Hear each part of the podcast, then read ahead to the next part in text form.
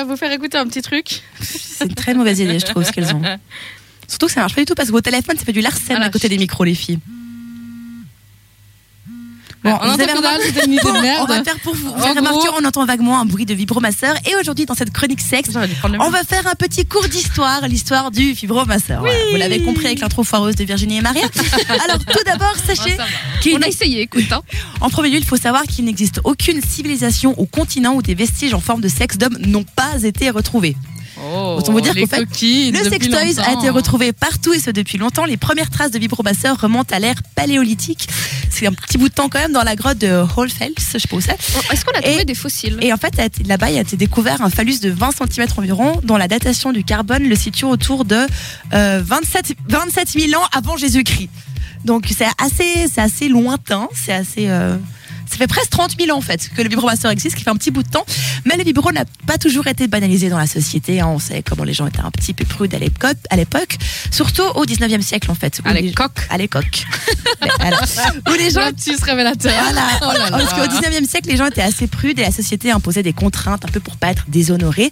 Et euh, par exemple, une femme qui avait besoin de soigner un manque de stimulation ne pouvait donc avoir recours qu'à un médecin et à la discrétion du dit médecin. Donc du coup, il y avait des, ils ont commencé à monter des objets en fait. euh, Ah, je pensais qu'elle s'envoyait en l'air avec le Non, non. Mais al- alors, ça veut dire qu'elle payait un médecin pour qu'il la fasse euh, se détendre, on En va fait, dire. vu que y a- les- certaines femmes avaient un peu un manque de stimulation qui pouvait causer euh, une certaine irritabilité ou d'autres symptômes peu engageants qui pouvaient détéri- détérioriser la qualité de leur vie, du coup, le traitement consistait à des séances de stimulation vaginale avec euh, les, dans lequel les patientes retrouvaient calme et bien-être, même si c'est pas toujours parfait. hein. Trop Et bien. auparavant, en fait- hein. en fait, ils ont inventé ça parce qu'auparavant, faute de traitement, on enfermait les femmes qui étaient victimes d'hystérie. Ah oui, Donc, dans, du coup, dans les hôpitaux. Voilà, du sûr. coup, il faut, il faut vous imaginer que les appareils qu'ils utilisaient, les anciens vibromasseurs, euh, se branchaient à une prise, hein, déjà de courant, et nécessitaient l'expérience en fait d'un praticien qui savait l'utiliser correctement. Donc c'est pas le petit bout de plastique rose joli qu'on a maintenant, non. En plus c'était des séances qui comportaient généralement plusieurs tentatives pour mener la patiente à l'orgasme afin d'optimiser les effets bénéfiques du traitement. Donc c'est assez spécial, faut vraiment, enfin, vous imaginer, c'était un peu euh, un truc euh, un peu archaïque avec plein de fils branchés avec euh, Ouais. qui faisait beaucoup Trop de bruit sexy. Voilà. mais qui Ouais. simulait ben, justement l'int- le, le vagin et puis le clitoris pour détendre les femmes. Mais enfin, heureusement, dans les années 50, quand même, les Stimula, ça- dire. voilà, stimule. J'ai dit quoi? Simula. Si- Ouais, stimule. Enfin, les deux, ça Lapsus, aussi, pardon. Euh, en fait, euh, dès les années 50, les objets servant à faire des massages qui- qu'on a commencé à développer ont rapidement été dérivés pour euh, faire des trucs sexuels.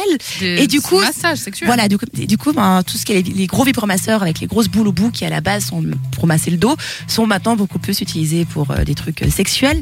Et heureusement, avec la, révéla- la, la révolution sexuelle de 68, il y a quand même, le, le monde est beaucoup plus ouvert euh, aux vibromasseurs, Oui. et tant mieux.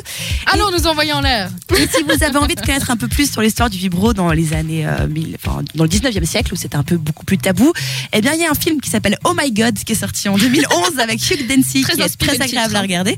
Et c'est un film justement qui retrace l'histoire du médecin qui a inventé le vibromasseur euh, un peu tel l'ancêtre de ce qu'on connaît. Celui avec la Voilà. prise, donc. Voilà, celui avec la prise et tout. C'est un film très très drôle à regarder. Petite nuance de vocabulaire. Tu parles de vibromasseur, mais ça, c'est ceux qui vibrent. Voilà. Mais avant, quand tu parlais des objets paléolithiques, on aurait plutôt dit un dildo ou un god. Voilà, un god, Voilà. ou un, comment on dit déjà, un god, L'expert un, un parle. god, un god Michet.